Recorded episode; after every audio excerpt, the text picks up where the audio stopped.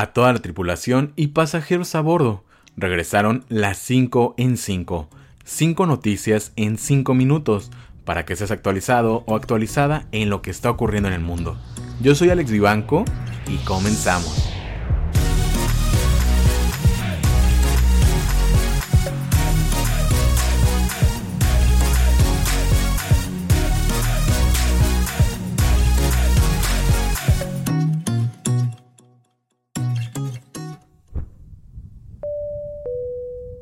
La edición de Comic Con at Home fue un fracaso. De manera virtual se llevó a cabo el Comic Con de ese año, un evento que muchos fanáticos esperan con ansias todos los años en San Diego, California. Sin embargo, en esta ocasión las estadísticas aseguran que fue eso, un fracaso. Los organizadores decidieron hacer esta versión digital el pasado 22 al 26 de julio exclusivamente por internet y por primera vez con acceso gratuito a nivel mundial. La revista Variety ha analizado el fracaso de Comic Con at Home y concluye diciendo que fue un evento incapaz de generar ruido en las redes sociales, cuyos números en YouTube lo demuestran junto a sus distintos paneles. ¿Y por qué digo que falló? Según los datos del análisis Listen First, el evento ha sido mencionado en tweets un 95% menos en comparación al Comic Con 2019. La media de views de los paneles fueron el jueves, cuando se conectaron la mayor cantidad de personas. Está en torno a los 15.000 espectadores. En comparación, hubo un evento de fans el mismo día la semana pasada que generó más ruido en redes sociales. Se trata del Justice Con y adelantó un video de su versión de la Liga de la Justicia con el primer vistazo al traje negro de Superman y en menos de 48 horas el panel alcanzó 260 mil views. Con eso llegamos a la segunda noticia.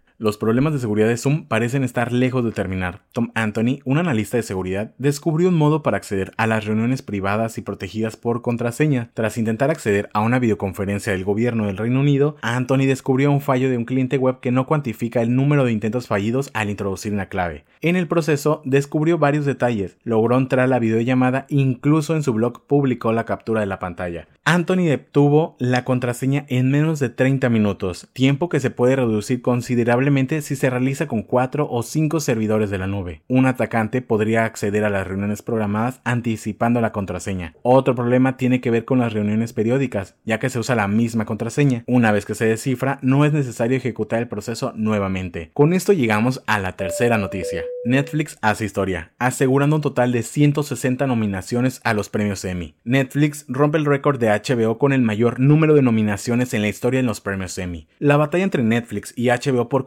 como el mejor creador de contenido ha tomado un giro dramático luego que la Academia de Televisión diera a conocer los nominados para el Primetime Emmy 2020, en donde este gigante del streaming obtuvo más de 160 postulaciones frente a las 107 de la cadena de televisión, convirtiéndose en la compañía que más nominaciones ha recibido en toda la historia del galardón estadounidense. Sin embargo, HBO todavía tiene muchas razones para celebrar, ya que su serie Watchmen obtuvo 26 nominaciones, la mayor cantidad que ha recibido cualquier otro programa. Poco a poco es evidente que el dominio que durante cerca de dos décadas sostuvo HBO en los premios Emmy se ha ido diluyendo. En 2018, Netflix le puso fin a su reinado de 17 años, luego de colocar 112 postulaciones contra las 108 de HBO. Y otros dos años después, el patrón se ha repetido. En 2019, HBO recuperó la corona gracias a su fenómeno de Juego de Tronos, lo cual le ayudó a obtener 137 nominaciones. Pero ahora que finalizó la serie, el escenario está puesto para que Netflix arrase el día de la premiación. Con esto llegamos a la penúltima nota.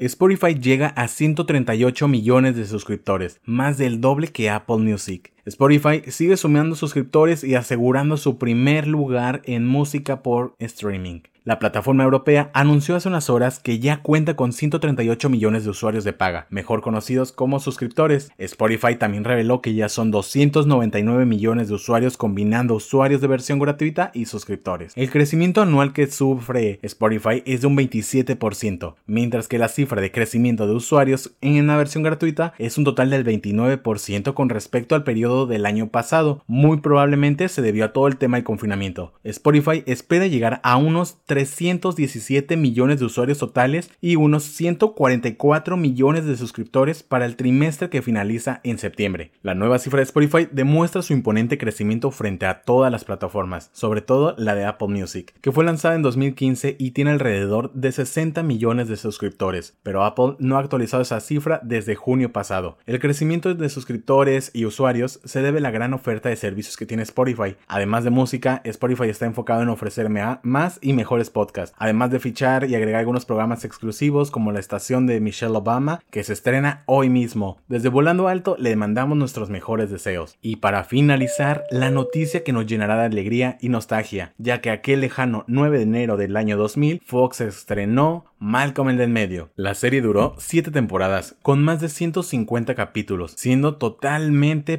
políticamente incorrecta, pero con un gran corazón que nos hizo encariñarnos con Malcolm.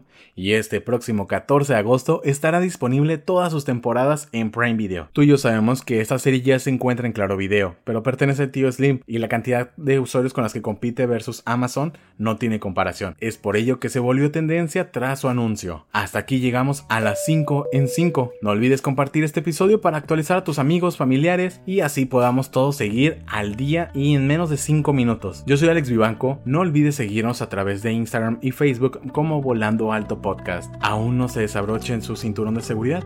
Porque seguimos volando alto.